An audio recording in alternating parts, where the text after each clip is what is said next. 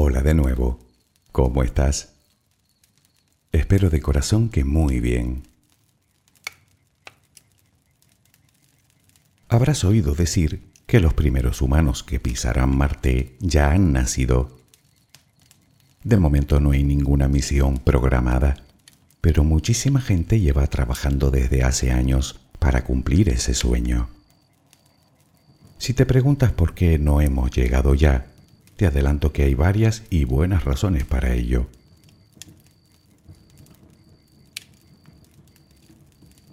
En una noche clara, Marte se puede observar a simple vista como una pequeña estrella rojiza. El ser humano lo conoce desde que tiene memoria y su aspecto siempre ha cautivado nuestra imaginación. Los egipcios lo llamaron el rojo, los chinos la estrella de fuego, los hebreos el que se sonroja.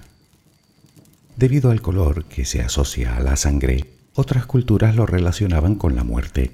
Tal es el caso de los babilonios, que lo llamaron Nergal, por su dios del inframundo. Los griegos le pusieron el nombre de su dios de la guerra, Ares. Hoy lo conocemos por el dios de la guerra romano, Marte.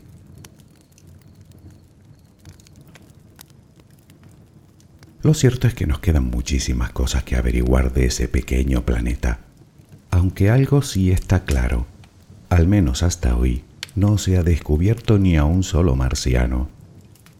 No obstante, cada vez son más los científicos que creen poder encontrar vida en Marte. De hecho, recientes descubrimientos refuerzan esa teoría. Eso sí, los marcianos que esperan encontrar los investigadores no son exactamente esos seres que podemos ver en las películas de ciencia ficción. Acompáñame un rato mientras te duermes y te hablaré del planeta rojo, Marte, relajemos primero cuerpo y mente. It's Kaylee Cuoco for Priceline. Ready to go to your happy place for a happy price? Well, why didn't you say so? Just download the Priceline app right now and save up to 60% on hotels. So, whether it's Cousin Kevin's Kazoo concert in Kansas City, go Kevin, or Becky's Bachelorette Bash in Bermuda, you never have to miss a trip ever again. So, download the Priceline app today. Your savings are waiting. Go to your happy place for a happy price. Go to your happy price, Priceline. Adquiere la posición que prefieras para dormir. Lo importante es que estés cómoda o cómodo. Puede que no encuentres esa posición ahora. En ese caso, ponte boca arriba, con las manos a los costados y las piernas ligeramente separadas.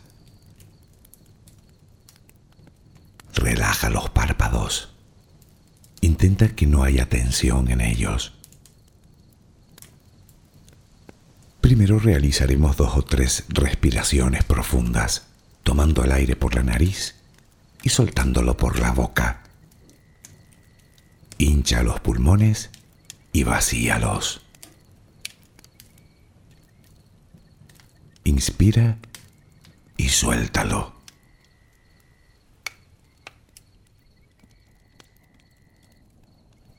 Ahora haremos una inspiración por la nariz, mantendremos el aire un par de segundos, durante los cuales mostraremos gratitud por lo que somos, por lo que tenemos, por lo que el universo nos ha dado y por lo que nos ha de dar. Luego suelta el aire también por la nariz. Repítelo dos o tres veces más. Cada vez que exhalas, notas cómo te vas vaciando de todo lo malo y negativo de tu vida y tu cuerpo se va relajando más y más. Inspira, retén el aire y suéltalo. Deja que salga todo lo que te contamina. Inspira y suéltalo. Sigue respirando tranquila y acompasadamente. Intenta hacer la respiración abdominal, dejando que sea el estómago lo que se balancee con cada respiración. Inspira y suelta, sin forzarlo. Inspira y suelta.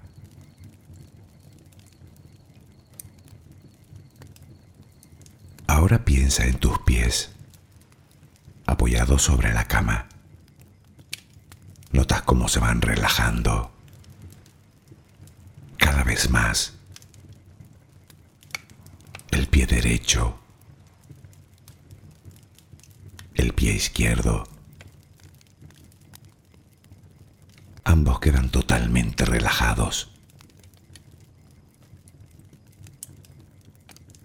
Centra tu atención en las piernas, desde los tobillos hasta los muslos. Siente como todos los músculos se van relajando.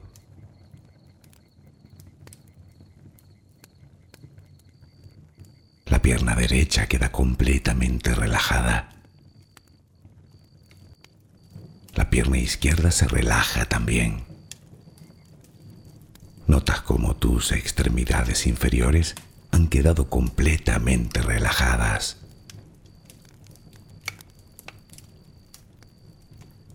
Toma conciencia de tu cadera. Nota cómo se va relajando también. Se relajan los glúteos. Notas el peso de toda la zona.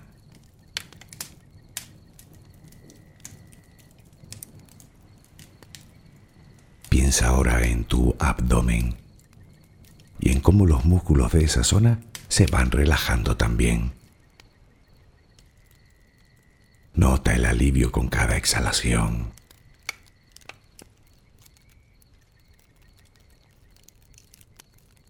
Piensa ahora en tu pecho. Nota cómo se relaja. Lentamente. Cada vez más.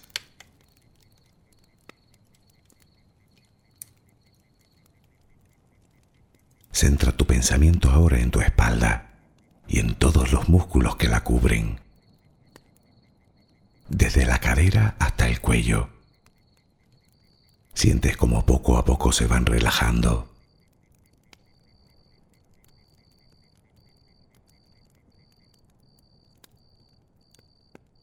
Percibes como los hombros también se relajan.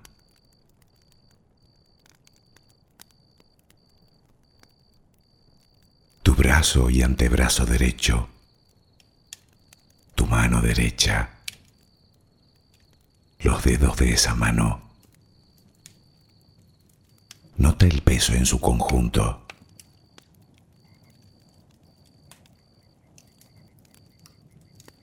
Tu brazo y antebrazo izquierdo, tu mano izquierda, los dedos de esa mano. Nota el peso.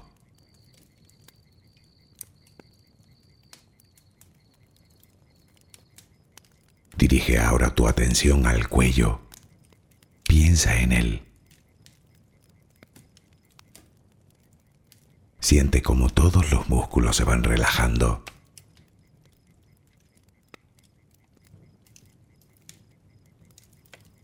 Tu mandíbula.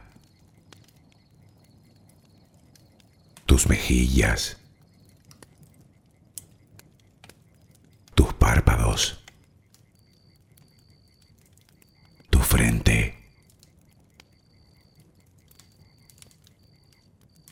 Se van relajando más y más todas las partes de tu cara y tu cabeza.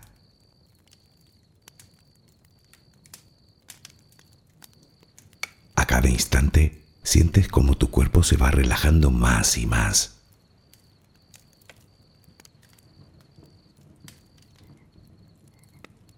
Ahora vuelve a tu respiración. Respiras de forma relajada. Notas el vaivén del estómago. Cada vez que exhalas, te notas más relajada o relajado.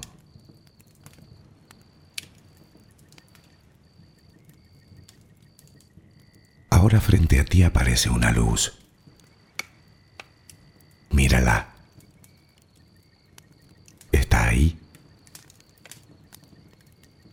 como si viniera de todos lados. Es una luz muy bella y tranquilizadora. Ella quiere llegar hasta ti y tú la dejas, porque sabes que esa luz es amor.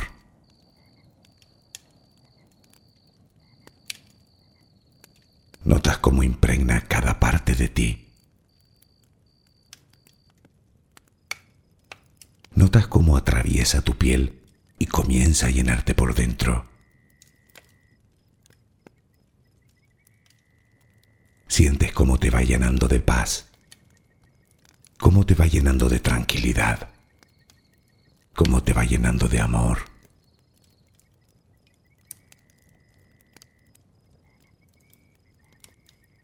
Poco a poco va desapareciendo de ti todo rastro de preocupación.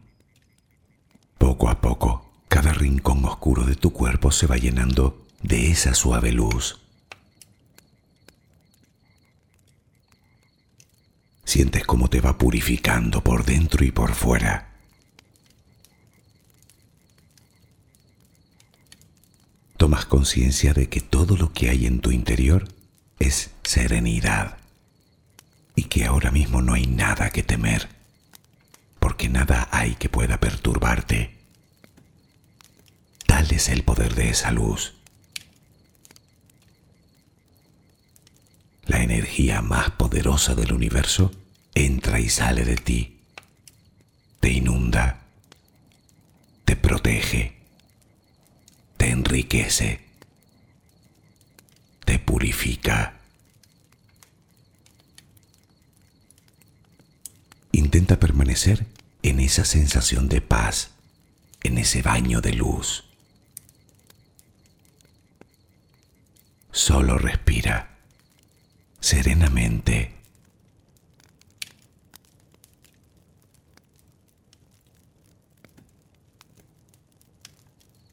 Después de que Galileo apuntara su rudimentario telescopio hacia Marte a principios del siglo XVII, legiones de astrónomos se afanaron en averiguar algo más de él, pero no era tarea sencilla. Resulta que Marte es un planeta bastante pequeño, aproximadamente la mitad del diámetro de la Tierra. Ni siquiera con los más modernos telescopios de que disponemos hoy es fácil identificar detalles en su superficie. Pero entonces, si es tan difícil de ver desde la Tierra, de dónde vienen todas las historias de marcianos. Verás, en la segunda mitad del siglo XIX, un astrónomo italiano, Giovanni Schiaparelli, realizó lo que podría ser el primer mapa de su superficie. En ella creyó percibir una serie de franjas que cubrían el planeta, a las que llamó canali, refiriéndose a algún tipo de estructura natural. Sin embargo, esa palabra se tradujo al inglés como canales, del tipo Canal de Panamá, es decir, de estructuras artificiales. Poco después, un astrónomo estadounidense, Percival Lowell, interpretó que esas franjas debían ser superficies arboladas que flanqueaban canales que llevaban agua desde los polos hasta el árido Ecuador. Por lo tanto, eso dejaba claro que Marte tenía que estar habitado por seres inteligentes Naturalmente, la teoría se popularizó de forma vertiginosa, desatando todo tipo de especulaciones. Y todo por unas manchas difusas vistas a través de un catalejo gigante. Pero entonces, ¿qué fue lo que vieron?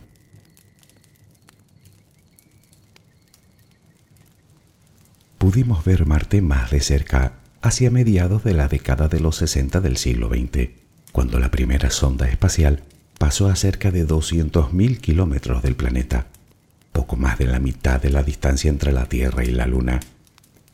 Sondas posteriores se acercaron hasta casi rozarlo, pasando a tan solo unos 3.500 kilómetros de él.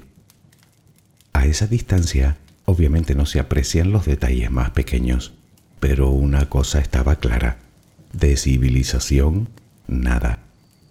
Más bien todo lo contrario de hecho, parecía un planeta muerto, árido y completamente inactivo. Algo así como la Luna, pero más grande.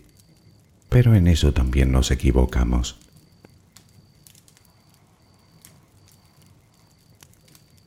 Hasta la década de los 70 no logramos posar nada en su superficie. Fue entonces cuando recibimos las primeras fotografías de un paisaje marciano. A finales de los 90 enviamos el primer rover, un vehículo que además de tomar fotografías, recoge y analiza muestras. Hoy tenemos varios satélites orbitándolo y cartografiando cada palmo de terreno, además de varios robots recorriendo y estudiando su superficie. Y la verdad es que continuamos sin encontrar ni rastro de vida.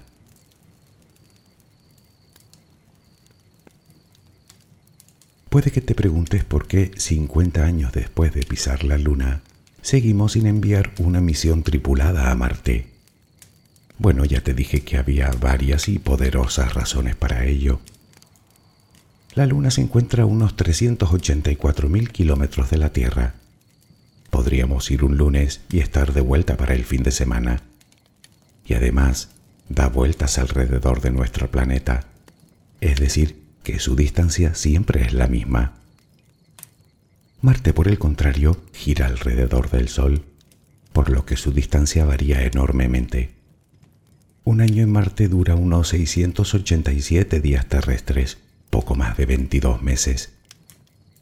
En el momento en el que está más cerca de nosotros, no lo está a menos de 56 millones de kilómetros. Y si se encuentra al otro lado del Sol, hablamos de 400 millones. Con la tecnología que tenemos hoy, en el mejor de los casos, un viaje tripulado tardaría unos seis meses en llegar. Pero ahí no termina la cosa, porque una vez que aterrizamos, tendremos que esperar allí 18 largos meses a que los planetas vuelvan a alinearse, si queremos que el viaje de vuelta dure otros seis meses. De lo contrario, podría alargarse años. Calcula, hablamos de una misión de como poco dos años y medio. Dos años y medio en los que cualquier cosa puede fallar. Y el espacio no es precisamente el lugar idóneo como para tener una avería del tipo que sea.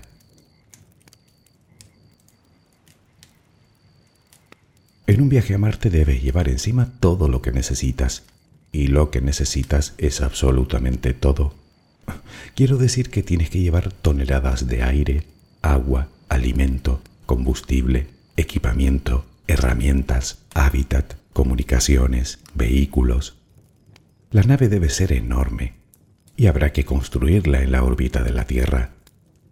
Y aún así, antes de enviar humanos, deben enviarse varias misiones no tripuladas para dejar gran parte del material y rezar para que todas aterricen en el mismo lugar. Puedes decir que parte de lo que se necesita se puede encontrar allí. Bueno, eso es una de las cosas que se investigan ahora mismo. Y todavía queda el tema de la tripulación. No puedes enviar a dos personas. Necesitas enviar al menos a seis, que deberán estar aislados y en constante peligro durante dos años y medio, sin posibilidad de rescate en caso de que algo saliera mal. Otro inconveniente es lo que la falta de gravedad produce en nuestro cuerpo, que debilita nuestra masa muscular y ósea. Eso sin contar que el aislamiento por largos periodos de tiempo es altamente corrosivo para la psique humana.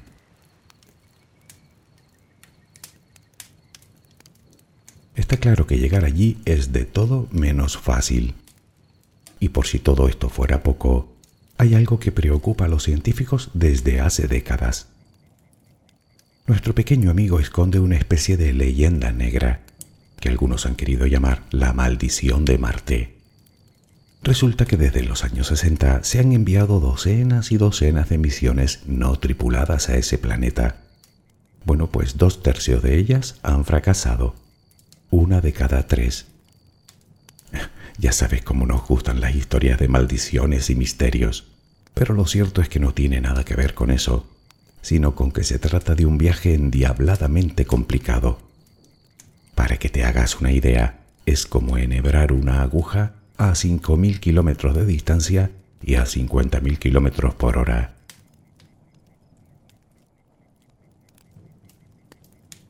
La peligrosidad que lleva implícita una misión tripulada a Marte hace que las distintas agencias espaciales se muestren extremadamente cautelosas a la hora de plantear un viaje de semejantes características. No obstante, mientras la tecnología continúa desarrollándose, no solo para reducir el tiempo del trayecto, sino para asegurar la supervivencia de los intrépidos pioneros, los científicos siguen queriendo saber más cosas de Marte. La pregunta es, ¿qué sabemos de él?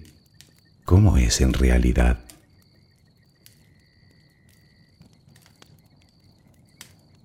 Bueno, empecemos por el principio. Marte es el cuarto planeta de nuestro sistema, empezando a contar desde el Sol.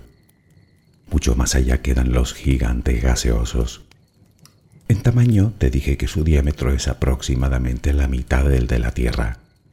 Es de hecho el segundo planeta más pequeño después de Mercurio. Es un planeta rocoso y su superficie, formada fundamentalmente por basalto, se hace recordar a la de nuestro planeta, con montañas, valles, llanuras, dunas, cañones, volcanes, cuencas fluviales y hasta casquetes polares. Si quisiéramos buscar un lugar parecido en la Tierra, sería en los desiertos de la Antártida. La diferencia más obvia sería el color, pues Marte está cubierto en gran parte por un color marrón rojizo. Se debe a que sus rocas contienen gran cantidad de metales, sobre todo hierro, que están continuamente oxidándose, es decir, que el color se lo da el óxido de hierro. Otras zonas aparecen más oscuras lugares donde el viento ha barrido el polvo, y otras más claras compuestas de hielo, sobre todo de dióxido de carbono.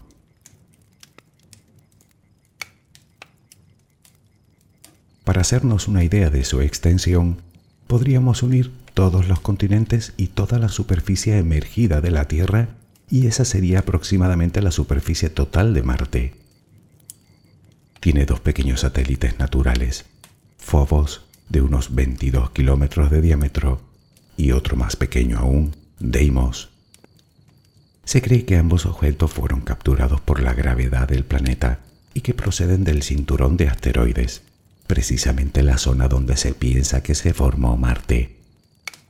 Esto se sospecha porque su composición se parece más a la de un meteorito que a la de la Tierra. Se estima que unos 100 millones de años después de que se formara, la gravedad de Júpiter lo desplazó hasta la posición actual.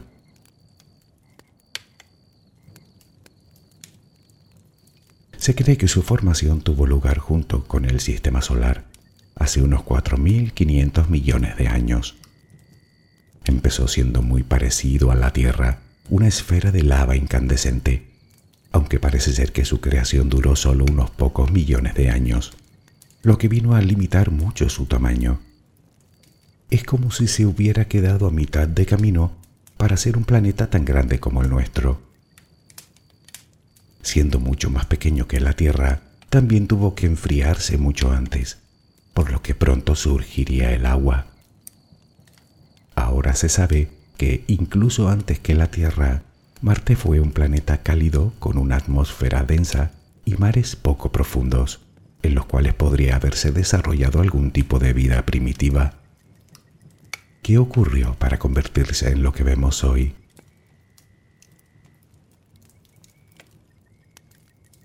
Nuestro planeta debe su habitabilidad a varios aspectos, y uno de ellos es el tamaño. Resumiéndolo mucho, la Tierra tiene un núcleo que continúa estando muy caliente. Este a su vez genera un campo magnético, algo así como un campo de fuerza que rodea a la Tierra y nos protege de la radiación solar y evita que nos quedemos sin atmósfera. Bien, a Marte eso no le pasa.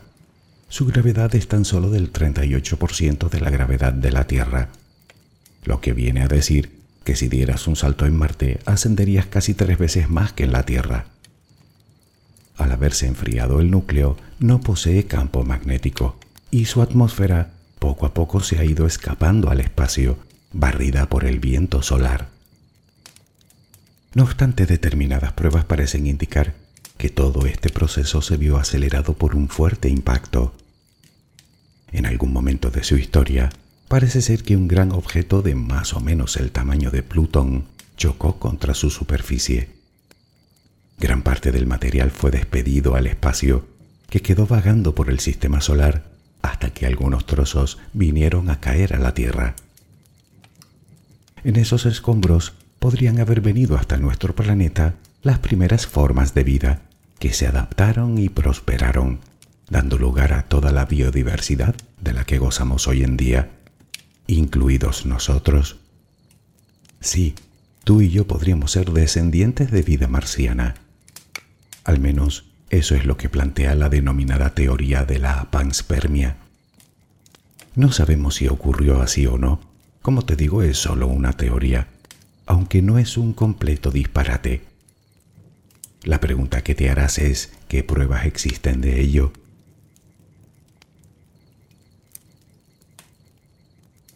Bueno, para empezar en la Tierra hemos descubierto trozos de Marte que han llegado hasta nosotros en forma de meteorito. Y de hecho la superficie de Marte está plagada de cráteres de impacto. Muchos han desaparecido a causa de la erosión, pero otros se conservan. Hoy se sospecha que casi todo el hemisferio norte podría ser una enorme cuenca de impacto.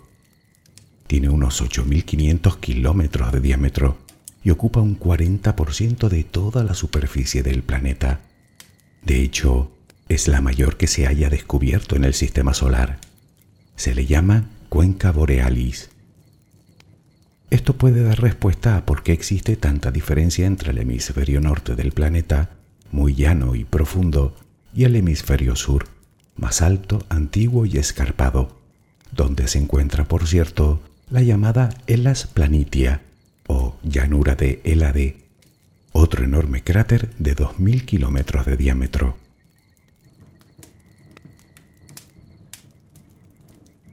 La verdad es que siendo un planeta tan pequeño, Marte guarda algunos accidentes geográficos de auténtico récord. Ya vimos la mayor cuenca de impacto del sistema solar en la cuenca borealis, pues esto no ha hecho más que empezar. ¿Recuerdas los canales que vio Lowell? Resulta que en Marte puedes encontrar la grieta más grande jamás encontrada. Piensa en el Gran Cañón de Arizona. Tiene más de 400 kilómetros de largo y casi 30 en su parte más ancha. Pues bien, Ahora imagina uno en el que pudieras meter 100 de estos. Tiene casi 4.500 kilómetros de largo, 200 de ancho y 11 de profundidad. Casi nada. Se llama Valles Marineris o Valle de Mariner por el nombre de la sonda espacial de la NASA que la descubrió, la Mariner 9, la primera nave espacial en orbitar otro planeta.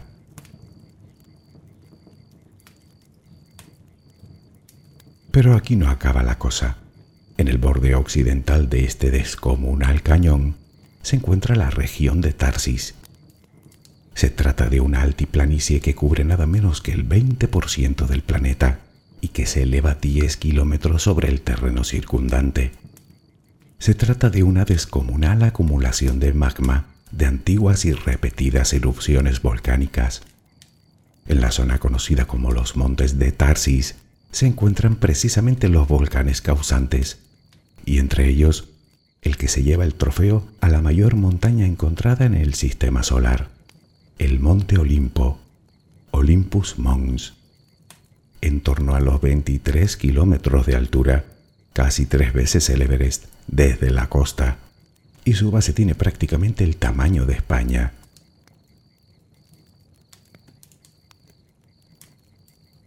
Aparte de la orografía, Marte tiene otros parecidos con la Tierra.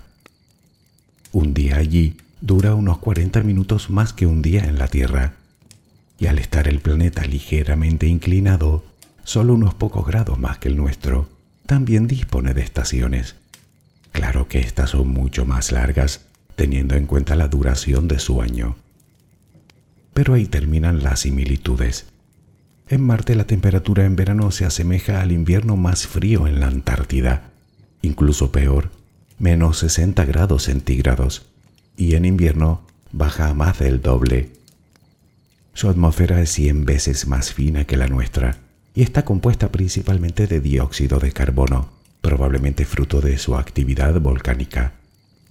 Aún así es lo suficientemente densa como para generar vientos muy fuertes que provocan enormes tormentas de polvo, algunas a escala global, es decir, que una tormenta puede cubrir todo el planeta durante meses.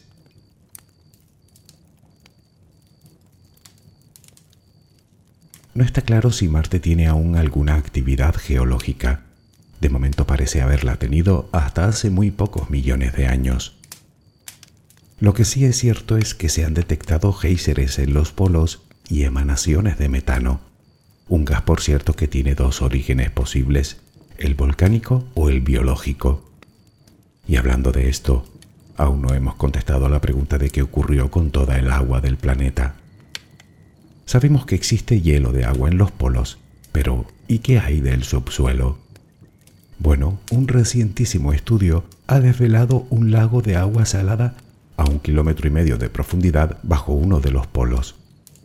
La presión que ejerce el grueso manto de hielo que tiene encima le permite permanecer líquida incluso a muy bajas temperaturas. ¿Existirá vida ahí? Es una buena pregunta. Ninguno de los artilugios que hemos enviado la han encontrado.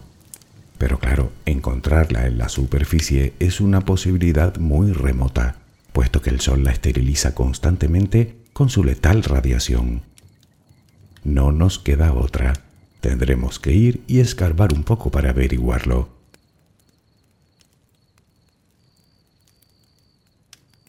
Está claro que todo lo que hemos visto y tocado de Marte lo hemos hecho a través de sondas espaciales y robots. Y comparar sus habilidades con las de un ser humano es mucho comparar. Por lo tanto, hasta que no lleguemos, no sabremos muy bien qué nos vamos a encontrar. De momento parece que algo tenemos allí que podemos utilizar, el agua. Otra cosa será extraerla y hacerla potable.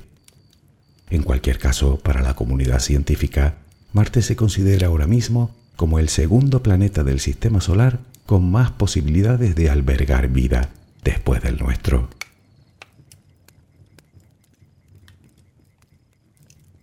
Pero demos un salto en el tiempo, hacia adelante. Llegamos a Marte. ¿Y después qué? ¿Has oído hablar del término terraformación?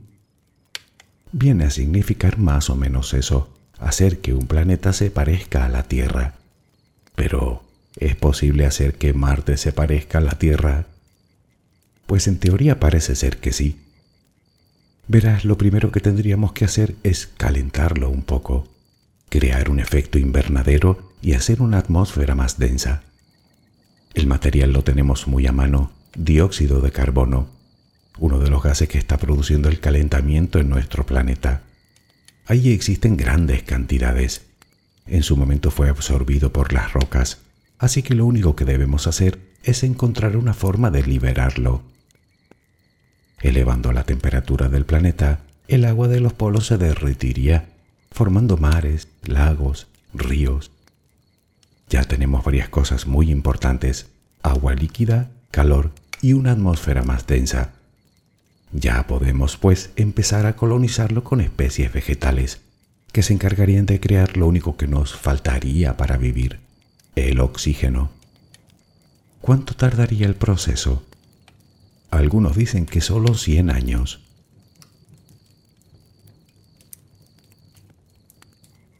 ¿Lo haremos?